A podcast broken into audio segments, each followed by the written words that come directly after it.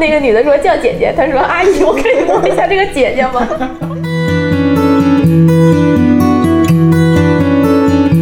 我外婆到现在还想让我找一个本地的女孩。可惜你找的既不是本地，也不是女孩。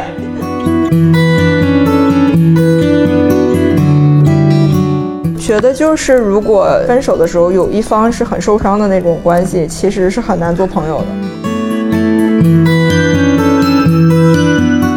Hello，大家好，欢迎收听我们本期的哄你开心。这一期的话，我们就是准备聊一聊前任。其实这一期的话，我们是在很早很早之前就策划过的，但是中间呢，你看就是紧赶慢赶的，又碰见十一，又碰见双十一这种热点，本着不蹭白不蹭的原则，然后我们蹭了这么多期之后的话，我们觉得要回归初心了，所以就在这儿的话，继续跟大家讲一下我们的这个感情故事会。然后今天的话，就变成了一个前任的吐槽大会啊！今天有啥说啥，有仇的报仇，有怨的抱怨，有苦的诉苦。我们今天就把这个事儿好好的跟大家掰扯一下。OK，那今天的话，这三位跟大家打个招呼吧。大家好，我是你酸，我是一个谈恋爱时候是小学生，分手之后翻脸比翻书还快的东北女的。大家好，我是腿子，是分手了就恨你一辈子的东北女的。大家好，我是小九，我是严格意义上没有任何前任，只要我不承认，你永远都是我的暧昧对象的小九。这人咋这么不要脸呢？我觉得小九那种的话，更多的时候算是他 YY 吧，就是你大家也都知道，他整天在办公室里边的那种状态。人尽可夫的女人。啥呀？不要开一开始就污蔑我，但是是真的。就对，今天我可能要给大家分享的就是我的暧昧对象的前暧昧对象的故事，哦不是前男友们的故事。就是他的那些前任分手之后的话，可能都不知道自己是他的前任，因为就是指他的单方面的 YY。啊，不是啦，不是啦，就真的是有过暧昧的，没不是说那种那种单方面的了 YY，不是太好了，今天都要今天。终于有一些好的故事会了，太期待了。行，那在这儿的话，我也需要就是回应一下，就是有关我们节目的一些质疑啊。我们之前的话，就是没想到我们有一期节目意外的走红，再加上看到就是有一些听众朋友经常反映本人这个主持人，我在这儿的话，我需要跟大家解释一下，就是我们其实都是一个编辑部的，我们都是同事的关系，所以说我们平常就是在聊天的时候，也都是我们日常相处的时候的一个模式，就是插科打诨的。然后我在这儿的话，也需要诚挚的向我们各位的嘉宾们道一个歉，因为我平时。咋了咋了？难道我们被人骂了吗？不是我被人骂了，因为我整天就是口无遮拦，然后语无伦次，经常 伤透了你们的心，让很多的听众觉得说我对你们的这些自尊心、人格造成了极大的贬损和侮辱。真的假的？真的。还好啦，我就大家也可以有空，就是如果有机会见到我们的话，就会发现我们。平常日常里说的话，就是不仅上不了台面，而且入不了思思想品德老师的法眼。堪入耳。而且发现整天打击自尊心的其实是他们打击我，而不是我打击他们。这个确实是，这是唯一一个翻翻能就是找回自尊心的一个舞台，就是所以我们给他多发挥的机会。好的，那谢谢你，谢谢你。好，我们回归到我们的正题里边。我们来今天就是既然聊前任的话，那我们就按一个人一个人的这种 part 吧，大家先来分享一下自己的这个故事会。分享完之后的话，我们再放一块儿，就是评选一下谁是今天的故事王 啊，谁的那个前任故事最精彩。提纲的话之前都已经发给大家了嘛，其实就是想让你们聊一下说自己最难忘的一个前任，然后以及说跟他是怎么认识的，怎么分手的，怎么走完这一段恋情的，以及走完这段恋情之后的话，你们之间还有没有联络？在正式开始聊这个话题之前的话，我们先来一个环节啊，就是先问问你们，嗯，你们都有多少个前任啊？这就是谈过多少多少恋爱了，这有可能会伤害到现在有夫之夫的这个 家庭感情的稳定他。说艾特一下姐夫，让他一定要来听特。别爱。但他上期不是录的时候还把那个紧急拨号给拨出去了，一会儿这一期的时候再播出去，然后当场就再被听到。OK，那我我们现在就先说一下吧，那就从这个有夫之妇先开始说吧。我想一下啊，嗯我数一下啊，就是加上脚趾头也数不完的一个。加上脚就是加上脚趾头也数不完的这么一个。但是我感觉就是跟小九一样啦，就有的人可能就是暧昧对象吧，然后真正的前任可能。真在 真正的前任可能反正就几个吧，几个吧，就是个位数就是个位对，数，就是一只手以内可以数得过来。别装两只手吧，我给你再加一，我让你一只手，我一只手，你两只手啊。真的一只手，真的一只手，太好了，这时候就是有生儿之而且。而且这一只手就是算上初中、高中的认认认，行，那我我们豪放的东北女人酸姐，豪放，你把这刚才那话给我撤回重说一下。对，。我重说你一下。接受他刚才的道歉吗？我不接受，我刚才本来打算接受，因为其实其实是这样，就是他对我的那些攻击只让我哭了一个晚上，但是他今天这个刚才说那句话之后，真的有点伤到我的心我。我觉得他有的时候对你有点刻薄，我也不知道这是不是我的错觉。你们，我觉得表面上你们关系看起来很好啊，为什么会这样呢？为什么会这样？就是有时候你分不清他的说的话究竟是善意的还是故意的想要刺痛我。我也在想，好刻意的绿茶行为。好，那那那我重新说，对不起，我向你道歉。那我们这个温婉的东北女人，你谈过多少个？八十八个。我刚才已经说了嘛，我让了一只手给腿姐，所以她的是两只手之内，我的是一只手之内。嗯，你要觉得这说个说吧说实话，你说你一只手，我是处于一个不太相信的一为什么个。你看这你真的是我的只一真的只手我真的是啊我！就问你一个问题：你的前男友可以足够在贺一定一桌吗？因为因为今天既然我跟腿姐就是打算周末去吃贺一，然后说六个人以上可以起立，对，可以吗？可以吃贺一吗？如果把暧昧对象算上，肯定是可以了。但是如果说要前任算上暧昧对象，整个贺一都可以包下来。我们我们这期是怎么回事？你们你们没发现我们节目就是现在来说的话，就是越来越植入了。就从八合里开始，我们节目就在这个餐厅植入上一去不复这返。植入又怎么了，对吧？对呀、没给咱们打钱，就是就是我们现在就是一个故意，就是一个蹭。一个蹭，对，就是他们有一天总能看到我们的 努力，到时候他们就会很感激我们。对啊，行，到到时候让他们把这个已经就是给这个打过的广告的那些费用都给结一下，希望给个年卡。好，那最后那位，最后那位，你的这个亚运村跟中关村的合一加起来能坐下吗？坐得下，而且说实话，就是我去暧昧对象，就是我跟大家的定义可能不一样，因为我可能一个暧昧对象会处的很长时间，然后可能处的程度也算是男朋友关系的那种，我就把那种已经到可以算是男友关系的那种暧昧对象数了下，大概。再数一下，有点数不清。等一下，也不是数不清，天上的星星是那那你们捋一捋捋一捋，一个、两个、三个、四个吧，四个，四到五个。记得是四个哦。啊，对对对，因为确实感觉有些人好像名字都已经忘记了，都不太记得是谁了。就、嗯对网恋的我就没有算了。哎，怎么还有网恋的呀？这个人到底是有多滥情？那我我你们没有网恋吗？大家曾经都有那么个网恋的时候吧？不好意思，我没有网恋过。不好意思，我我大家都是也没有成。熟的成年人了。好吧，那大概确实是四到五个，嗯具体我可能要再盘一盘。啊，就有的只能算是半个人。那我要问一下小九啊，就是你刚刚说你的这个暧昧标准跟别人的不一样，就先从你开始吧。你先说一下你的那个暧昧标准是指什么东西？就是是你跟别人处于暧昧状态的时候是一个什么样的感觉呢？就是能感觉到你跟对方是互相喜欢的，然后你们也会做一些情侣之间会做的事，比如说吃个饭，然后看个电影，然后打个波、开个房，就可能没有开个房啊，有些会，有些不会，就反正就是一些跟男朋友之间会做的一些事儿吧。哦，这对我来说就是，嗯，算是就是有处到男朋友程度的暧昧对象。你能连着搞四个这种，都最后没发展到那你到底就是有没有男朋友？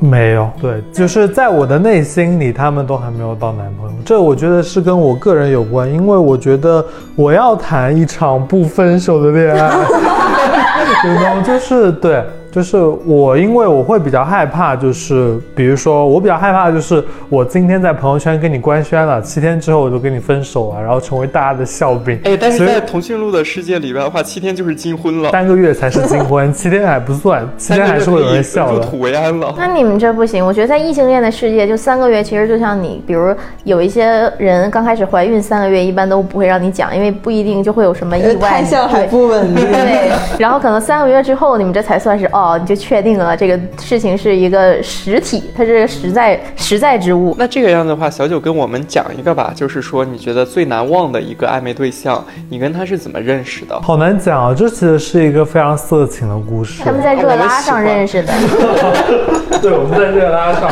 找真心哥们儿。我说你你找真心二十八万，你找真心哥们儿吗？我找。啊，其实是其实是就是有一点稍微成人的话题，我不知道我们的粉丝能不能接受得住。我们的粉丝肯定能接受得住，我们上传的音频平台接受不住。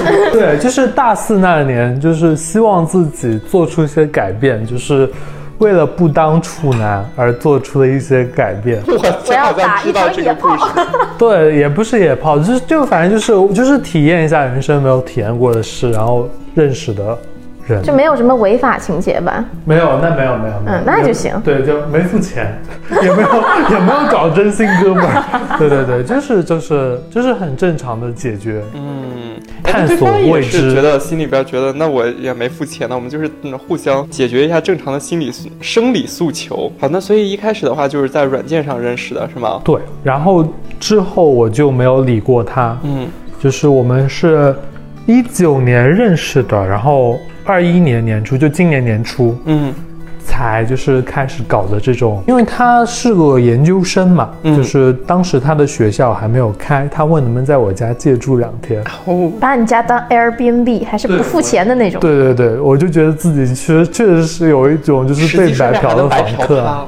对不对？然后顺便也把我白嫖了，嗯，呃，但没有没有没有那种白嫖，对。真是被人吃干抹净了，看看女人痴情是什么下场？哎，但是他家在昌平区那么远的地方，还会有人愿意去啊？这一点就也算是我以后蛮感动的一个点吧，因为之后我们大家就是变得很熟悉了之后，他经常都是他来找我，因为我有自己的房间，也不是房，我有自己的租房，但是他还是个学生，要住宿舍嘛，就是他可以每周都过来找我，然后他学校也没有说离我家很近，就是过来都要坐蛮久的地铁的。那是三下乡。他是为了省下开房的钱吗？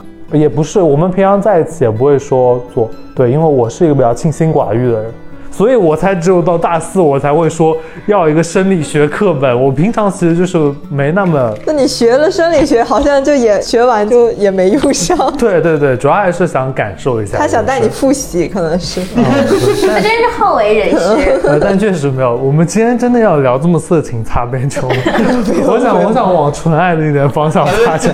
掰回来，掰回来，掰回来。对对对，所以还蛮感动的，因为之后在他之后认识了蛮多人，大家在听到我住在宇宙六环昌平的时候，就有那种退缩的意思那。是六环外，那还不是六环。就所以我觉得确实有一点像异地恋的感觉，就是我们俩在异地，但他愿意每周过来找我那。的确是异地，昌平那地儿到城里边三十多公里呢。对啊，所以就觉得想到这个的时候会有一点遗憾。刚刚不是你说了那么多他跟你之间的这些难忘的点滴，为什么两个人没更进一步在一起呢？是因为他好难讲哦，这个原因就是分开的原因其实蛮复杂的吧，就是也不能说说谁对谁错呀。但其中一个我觉得比较重要的原因是我后面就觉得有点看不到未来，因为他。对吧？因为我首先我是完全接受不了谈异地的，但他的那个他研究生他之后工作想在北京找的话会比较困难，然后他也有想考公务员的意思，但考公务员你知道，就是考北京就是等同于不用去想，所以就基本上就从大概知道它的未来的一个规划之后，会觉得说可能不占天时不占地利吧。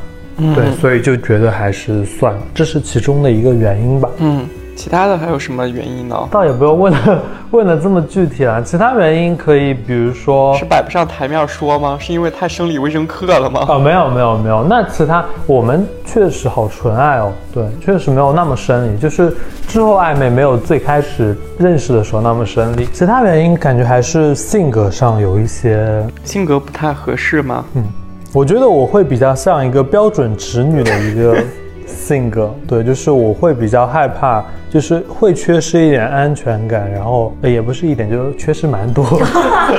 确实自我检讨一下，确实缺失蛮多安全感。然后男生不都是那种，就包括我当时在为这段恋情的结尾，就是有一点感觉到迷茫的时候，就会查知乎，就是不是说女生一开始大家就是会比较难以投入到这个感情之中，相比之下，男生一开始就会非常的热烈，就是男生就是想把你搞到追到手，所以他就会对你百般追求，然后等女生你陷进去的上头头的时候，你会发现那个男生会觉得哦，我已经把你搞到手了，然后这个男生就开始对你冷淡，这时候女生又会觉得你怎么跟当初不一样了？你已经没有当初那么爱我了，所以开始两个人就开始吵架。我觉得我们确实最后就是有一点稍微这样的感觉，就是我和他虽然我们是两个男的，但我有点就是我是那个直女，他是没那个直男，对，然后我们进行一个直女和直男之间必经的吵架，很标准的异性恋流程。对。所以最后的时候有，嗯，是谁提了分手？不是，也不是你们，也不能叫分手，你这就是暧对，就是昧。分开，就是说还是做朋友吧。嗯，是他先提的。嗯，他提出这个的时候，你当时心里边啥感觉呀、我当时的感觉是，终于他提出来了，因为我确实我自己不知道怎么说再见。对，嗯，我嗯我知道就是应该要提，但是我之前就是有有想过很多次，但是一直都没有提出来。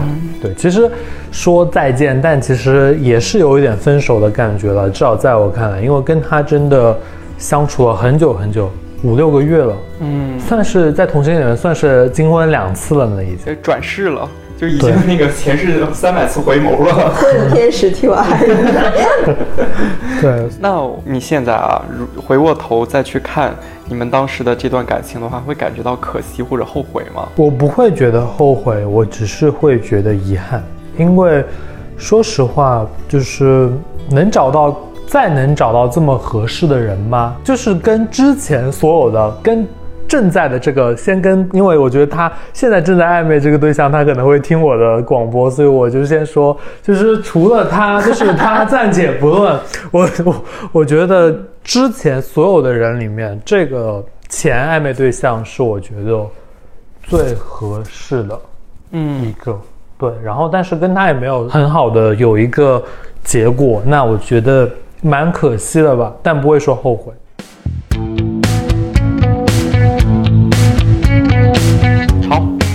那我们那个小九的故事会就分享到这儿。我们接下来的话，就你们两个，你最难忘的一个前任是谁？嗯，其实我觉得你要是按传统意义上那种难忘，我觉得上一个也不算是难忘，只能说他是一个，他是突出了我对人性认知的一个人，但是我本身并不难忘他，就是因为他现在在我这儿基本就处于一个死了跟没死一样的状态，但是他对我的生活实质性的造成了比较大的影响，就只能这么说，所以也不能叫难忘，嗯，没有什么难忘的前任，说实话，到现在。我们这个难忘，其实不光是说他可能做了什么那个让你惜依依惜别的这种事儿，更可能就是这个人比较本身就比较可恨吧，或者说做了很多让肯定你气愤的。是他呀！我觉得他这都突破我对人性的认知了，这还不、哎，不至于吗太好了，？那人类呃多样性的观察又多了个样本儿。如果说最可恨的前任，就是如果这个前任不只是限于自己的话，他那个就在我这儿也能排上 排上号。头把交椅。就是基本来说，所有知道这件事情完整，就是比较完整知道这件事情的人，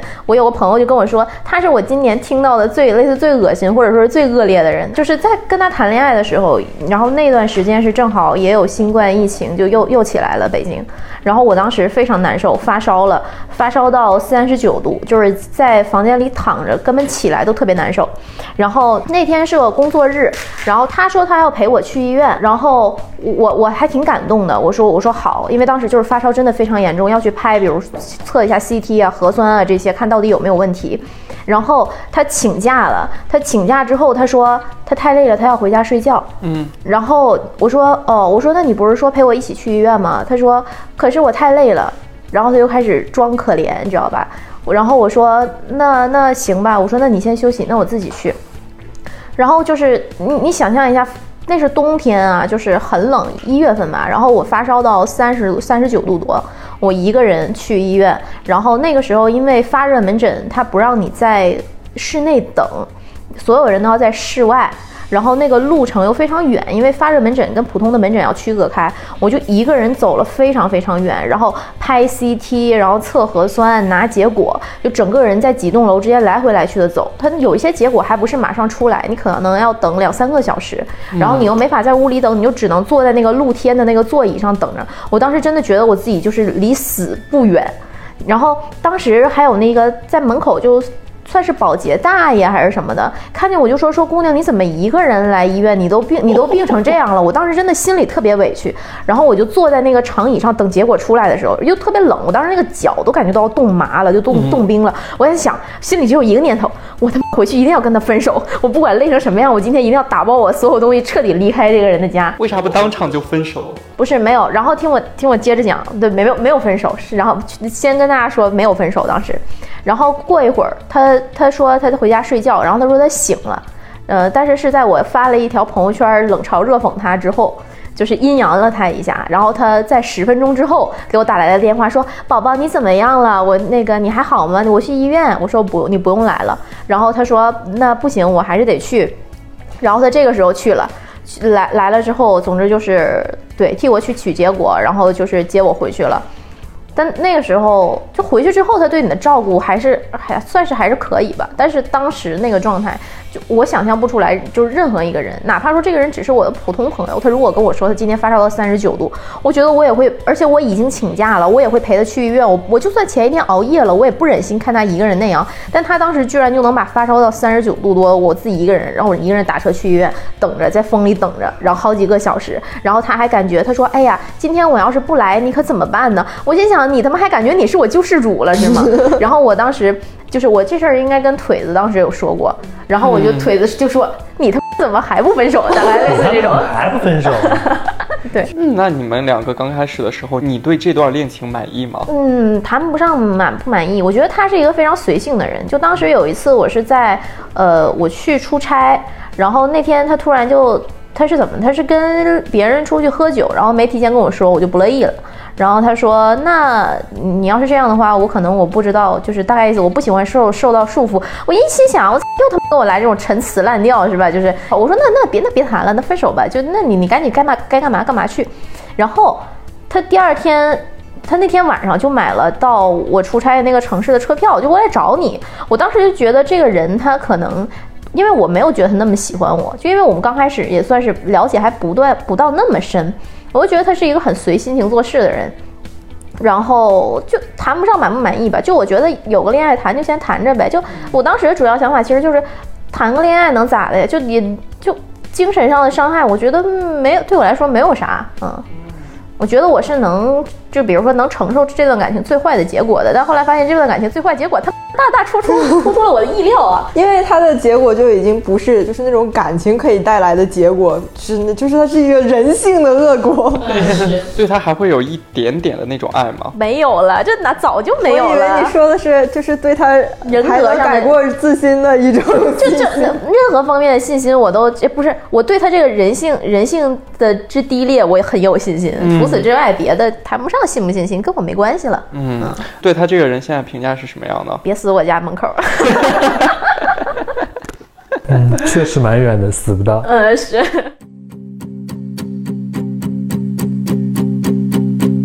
好，那我们来问一下我们的这个小腿，来，终于到你了，你来讲一讲你自己的这个恋爱故事。你跟前面这几位的话，你先一下你先有相似剧透一下？我们就叫叫他小杨吧，这是另一另一个小动物啊，小羊。小羊它大概是我在一八年前后，就是跟他有那么一段暧昧的一个人。然后至于为什么，就是其实他在我这边算算不上是什么前任。然后我为什么最终觉得他是我前任，是因为因为我们俩一直没有就是确定关系，嗯。然后是我们俩在掰了的时候，他才跟我说什么，我其实一直在跟别人说你是我女朋友，类似于这种话，所以就出于这么样的一个就关系吧，就是感觉还是可以划分为前男友，嗯，大概。那接下来想一想，你们两个是怎么样认识的？嗯，我们两个认识是在大二大三的时候，然后太好了，这儿有个见证人，一会儿可以随时补充。确实，首先就是也是我觉得我们这段关系之所以会这么失败，然后包括我为什么现在对这个人这么反感的一点，就是他是一个妈宝男。妈宝男，妈宝男，我觉得，我觉得大家点进来之前就很期待能听到妈宝男的故事，没有想到妈宝男、嗯对妈宝男最后终于妈宝男真的来了，就是我之前。因为我可能也没有跟太多男生有过就是这种深度交流，我可能在我前二十年左右的那个生命历程中，我是没有见过活的妈宝男的，所以我之前根本就没有想到，就是可以离他可以离谱到这个程度。就没想到自己可以成为故事的女主角。哎，对了，然后我下面就是细数一下，因为他的妈宝这个特点给我带来的一些，就是我非常震惊，然后我现在想，当时是给我带来很多伤害，但我现在想就是蛮无奈，就是只哭笑不得吧那种感觉，觉得他很可怜。就我们一直没有确认关系是什么呢？他说不是我不喜欢你，是我妈妈不同意。啊我说你妈不同意什么？他说我们温州人不能找外地的女孩子。是的，我温州人现身说法，我外婆到现在还想让我找一个本地的女孩。可惜你找的既不是本地，也不是女孩。然后我就很迷惑，我说也没到那步吧，我说就是谈恋爱都不可以吗？他说不行，因为我在家里没有话语权。我说你为什么没有话语权？他说因为我没有赚钱，我现在拿的是爸爸妈妈的钱，所以我就一定要听他们的，我说什么他们都不会听的。然后他就会一直用这种态度跟我沟通，反正就是我不懂那个时候跟他在一起图什么。那个时候，反正我每天都是一个精神即就即将崩溃的状态，因为就是实在是我难以跟他交流，然后我会被他的那个说法，PUA 到，对对，但是我现在想他的那个智商可能也没有高高到对，只是说真的是真的是怎么会有这样的人？然后，当然我现在跳出来了，我看他，我觉得他非常可怜。我觉得他活到这么大岁数，还停留在一个那种儿童的那种心智状态，其实是一件很可悲的事。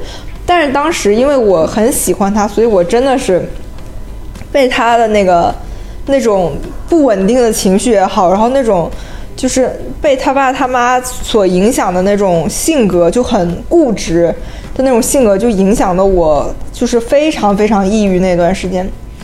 然后还给孩子说哽咽了，没没有没有，我鼻子有。点刺挠，有点鼻炎。有点 有有点流泪，有点触景生情，有点触景生情，没有没有，但然后就是然后啊，还有刚刚那抠门的话题我也没说完，然后我是怎么一点一点越来越觉得这个人不失望的，对，是因为也就是那个时候，嗯，九、月份，一七年九月份的时候，那个时候反正我们俩还没有到这么好，但是也是很好很好，就是相当于每天只是我们只有我们两个聊天，然后就是还比较独一无二的那种身份的时候，我过生日。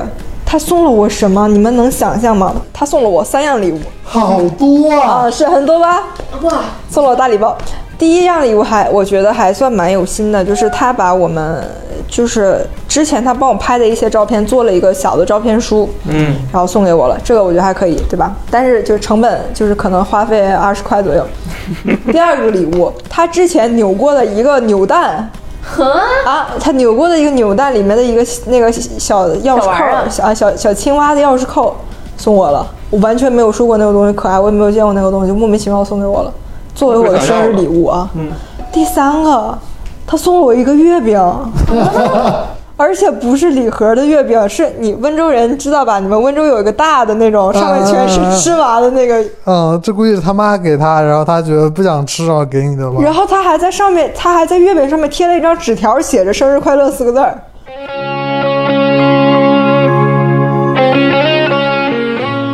所以其实你看啊，大家这听下来的话，各自这个感情生活都不太顺哈。有的来说的话，就是遗憾收场，这还有点念叨着前任；有的来说的话，就是这纯粹是狗教会了自己人类物种的多样性。还有一个的话，就是然后呃明白了感情中的话，自己不能当妈，一定要找一个跟自己这个感情相年龄近的人。相仿对对的人对对对。呃，所以那你们来觉得啊，咱们现在来平心而论的讨论一下，你们觉得说自己谈过的这些人或者暧昧过的这些人，他们能不能算是渣男呢？就是咱们以经常说的这个词儿。我那我先说好了，嗯其实我觉得用“渣男”这个词形容他是一种褒奖，他他不是这个意义上的，就是比如说之前我也遭遇过，比如说我的前男友，然后他喜欢别人了，就当时也给我造成很大的伤害，但是他是直接跟我说的，他是跟我说，他说我觉得我最近好像有点喜欢别人了，然后要不然我们就是就是冷静一段时间，也也其实也就是分手的变相的说法。那那个时候我也很难受，但是等我现在再回想的话，我觉得他其实没有做错什么，就是你没法保证在感情里我始终喜欢你一个人。那你如果能够告诉我，然后就是即使我当时不接受，或者即使我们当时闹得有点难堪，但是他在道德上是没有什么瑕疵的，因为他没法控制自己感情的走向。我也觉得他是一个总体来说有担当的人。然后也是这个前任，我们是时隔了很多年，前不久终于加上了好友。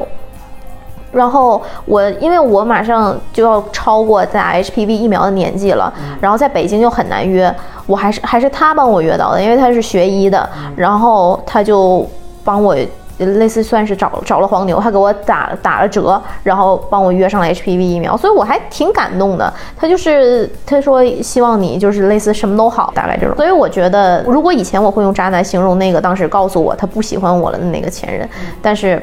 现在不会，就像我现在也不会用渣男来形容狗一样，嗯，毕竟那个人跟狗之间还是不一样的，是吧？我觉得他听到他如果真的听了这期，我不敢保证他会不会听这期啊。但我觉得如果他听到这期，他八成会气死。但我觉得真的，我这狗就是我，我奉劝你，也不算奉劝吧，我真的希望你能洗心革面，重新做人。我觉得不可能，真的不可能。好，那我们就期待一下，看狗能不能改得了吃屎啊！来，你呢，小九？说实话，嗯，我对我的所有的暧昧对象，暧昧对象，就其实都是蛮感恩的心情的，因为我觉得跟他们相遇，真的让我真的会在某些地方是改变了我的一个人生的观念，嗯，就有好有坏吧，但总归是让我成长了。而且，其实说实话，在我跟大家暧昧的时候，大家对我都蛮好的。就是我是那种，就是大家看，就是说每个人都跟我说过基本一样的话，就是你看着很让人想保护，就类似这样。对，就是每个人都对我好绿茶呀这句话。哎，真的。那你们现在就是在谈恋爱的时候，有跟自己的暧昧对象也好，或者说现在发展的对象也好，谈起过前任的故事会吗？没有。不太谈吧，我觉得我的原则是，如果他不问到具体的、特别具体的问题，我没有必要给自己找不痛快。我觉得我不是那种主动会跟正在暧昧的人讲以前暧昧的人的故事，但如果他们有问起来的话，我觉得我还是会如实相告。那他们问起来的话，是只会问什么样的问题的时候，你们会如实相告呢？那什么问题我都会如实相，就比如说，因一一般来说，大家都会很容易会问到什么上一段为什么分手吧？嗯，就是说。你上一段怎么认识的？在一起多久？这一般都会问到，难道没有问过你们吗？其实不太问啊。大家是不是说你的过去就是你的过去？我只想参与你的未来，是不是这样？说实话，我谈恋爱的时候是有点这种心心理的，但是后来发现不行，就是你江山易改，本性难移。如果他以前做了一些不怎么好的事儿，说明他这个人确实他可能也不咋地呢。那那你会问问他们吗？你会问你的？现任关于他们的前任，他如果要是提到了的话，我可能会顺带着问下去，但我一般不会自己主动挑事儿，就因为像我这么一个明事理的女的，我不是很喜欢，就是在这些事情上，是吧？你你主动提又显得就是会让他对你印象不太好，但他如果自己说到了，我可能就会继续往下问。就如果他一旦先提到这个人了，然后其实我有因为这件事情跟。嗯，就是上一任算是还吵过男，是个狗吗？对，也不算太激烈的架吧，但总之啊也挺激烈的，激烈到我当时都收拾东西想，就是生气了，我要收拾东西撤撤片。回扬州。酸姐刚刚说了有一个话，我觉得还挺有意思的，因为她说不会去问自己的对象有关对象前任的这些事儿，因为她觉得这个是挑事儿。你们会觉得说就是在感情里边的话，或多或少提起来前任是会很。破坏或者说影响两个人之间的这种信任感吗？我觉得不会影响信任感，但提到这个话题，就是大家都不会太开心。但感情不是说是应该是两个人一个互相信任、彼此这个交付真心的一个过程嘛？当你对一个人说这个前任的时候的话，可能意味着说这个人身上可能有哪一些不太好的点儿，然后意思就是说我从中学到了什么样的东西，我有更好的勇气来进行我们这一段关系。那我只能说我不信任我的那个。前任，所以以至于我不能跟他讨论我的前前任、前前前任。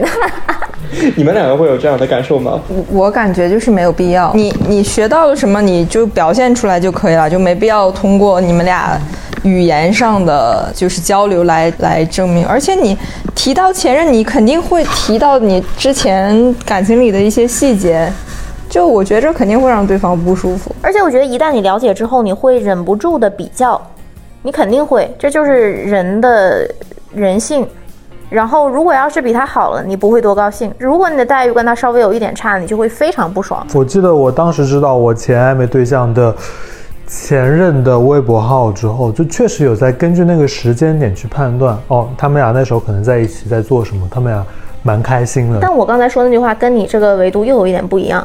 我的感想是，嗯，我有时候谈恋爱，说实话，对他各方面道德要求标准没有那么高。但是如果是朋友的话，其实。因为我对朋友的那个界限很保守，就是我真的认为能称得上朋友这两个字的人并不多。然后三观了，行为了，对对，就是这些都要差不多。但是谈恋爱的时候，其实我这个标准可以相对放宽一点，因为我可能喜欢的是跟你在一起时候那种感觉、那种体验。所以有的时候，甚至这也是我会跟狗谈恋爱的原因嘛，就是可能就那个时候也没有特别看重这个人的。朋友的本质，对对，朋做就是做人方面的品质，嗯，没有那么仔细看，但后面就证明你这样是不行的，嗯。嗯，所以可能这需要我重新反思一下。嗯，回刚刚那个话题上，小腿，你跟你之前那么多的前任有没有？什么那么多的前任啊？你跟你数不清的前任，你说话太得罪了，跟我那不计其数的前任，对不起，说错了，前暧昧对象那么些的前暧昧对象，你在讲什么？是什么？那个有一个，我想起来他刚才说话那个，想想一个例子，就是在电梯里，一个小孩碰到一个成年女性拉着狗狗，然后跟他说：“阿姨，我可以摸一下这个狗狗吗？” 然后那个女的说：“叫姐姐。”他说：“阿姨，我可以摸一下这个姐姐吗？” 我觉得就是就是分手的时候，有一方是很受伤的那种关系，其实是很难做朋友的。嗯，不管是那个人是你还是对面。然后相反是，如果两个人其实分开的时候是是旗鼓相当的，或者说就所谓和平分手。对对对，其实我觉得大多数分手都不算是和平分手。嗯你你你你怎么样？你是非得打起来才不算和平分手吗？但其实大多数分手还是那种属于一方不对对对比较被甩的那个状态，对吧？我觉得除非就真的是两个人都没什么感觉了，才能做朋友。但并不是说我我我被甩之后过多少年我还对这个事儿。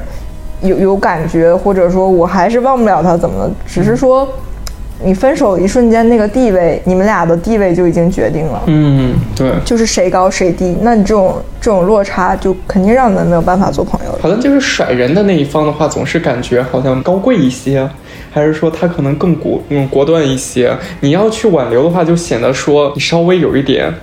没面子了，也不是吧？我觉得就是一个人给给另一个人如果很深的伤害，你之后如果第一是你道歉也弥补不了这种伤害，第二是如果没有一个说法，你们怎么在一个本来就不平等的这个已经有一方受到感情伤害基础上再开始新的关系呢？这是一个没办法继续的事情。然后我觉得是分手的时候，任何涉及到原则性问题的都没办法做朋友。嗯，对，嗯。就是如果不涉及到原则性问题，我觉得可能都还好。就哪怕可能当时分手的时候会闹得有点难看，但是之后如果假设有一天你们再在街上遇到了，可能也只是感觉啊，当时真的是就比如情绪很冲，或者是当时你大家还小，你的那个激烈的情绪，到时到后来看你可能会觉得就有一点好笑，但不是可笑，就有一点好笑，有一点有意思，然后有一点没有必要，但是又觉得还挺好的，挺青涩的，挺好的。但是你如果一旦涉及到原则性伤害，那就完全是另一个层面的问题。好的，最后的话，我想问一下你们啊，就你们这现在来说的话，发展这些感情也好，或者进入到一段新的这些感情中也好的话，会觉得说上一段感情给自己带来一些创伤吗？可能有一些 PTSD，让你觉得说，在这个这段感情中的话，会有一些上一段感情中的遗留。会有，你先说说。我确实，我可能没有太，因为就是我之前我也说了，就是我之前那一任，就是什么男生开始追的时候都是很轰轰烈烈嘛，但后面他会慢慢冷淡下去，然后女生就会慢慢变得上头，然后开始质问男生为什么没有以前对他那么好。就是这个前情提要一下。那对我来说，我可能就是会对。别人一开始对我特别强烈的好，会有一点压力。嗯，对，因为我怕我到时候真的习惯了这样的好之后，我又会变成那个你怎么没有以前那样对我这么好的人了？嗯，对吧？而且我也不太相信，就是哪怕你现在跟我说没关系的，放心吧，我这辈子都会对你这么好的，我也不会觉得说你说的这句话就是一定是能做得到。真心肯定是真心的，但是你以后能不能做得到，那肯定是另外也是不好一件事说，对吧？你们两位呢？如果没有这么喜欢这个人的话，他对我好，我会压力非常大，嗯，我会觉得我是对不起他。我觉得我在感情里没有什么 PTSD，然后我觉得我也从来没有说像什么不敢去喜欢一个人啊，或者是什么恋爱中缺少勇气啊，就是那些很常见的说法我都没有。我是一个就是如果我喜欢，那我就我可能甚至会就比也不算主动出击，但是我会明确让你知道，大概就我对你的感情可能跟对别人不太一样。然后剩下的剩下谈恋爱，如果你真的很喜欢一个人，你也真的不会计较那么多。我觉得真的喜欢一个人的时候，不会计较，比如呃什么花多少钱，然后谁更关心谁，或者是谁喜欢谁更多啦。就是你在一个被爱意包围的，然后你很确定自己喜欢他，他也喜欢你这种感情里的时候，你是很有安全感，不会去计较这些的。所以我也想说，就是如果你觉得你在计较的话，那肯定说明你们俩现在的感情有一些问题。我觉得我们这期其实聊的差不多了。你看，我们讲完了前任的那点奇葩的故事会，然后又聊了聊说前任跟现任之间的关系，又进而探讨了一下说前任到底能不能用“渣”的这个字儿来进行形容。不管怎么说的话，我觉得就是。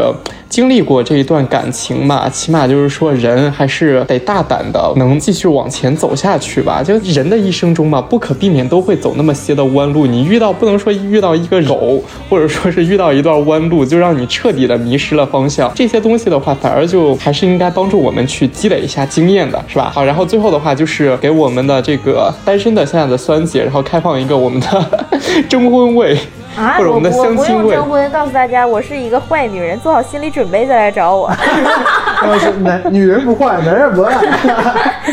开头的时候不是还说自己是保守的东北女人吗？结尾的时候就说自己是一个坏的东北女人了。开玩笑呢，嗯好我这多纯良。嗯，好，希望那个我们的听众不要再攻击我了，这坏女人是她自己说的，这不是我说的啊。好，然后那我们这一期的话就是这个样子。如果你喜欢我们的节目的话，不要忘了在各大音频平台上面关注我们。我们最后跟我们的听众朋友们说个再见吧，拜拜。再见，我的现爱的对象。拜拜。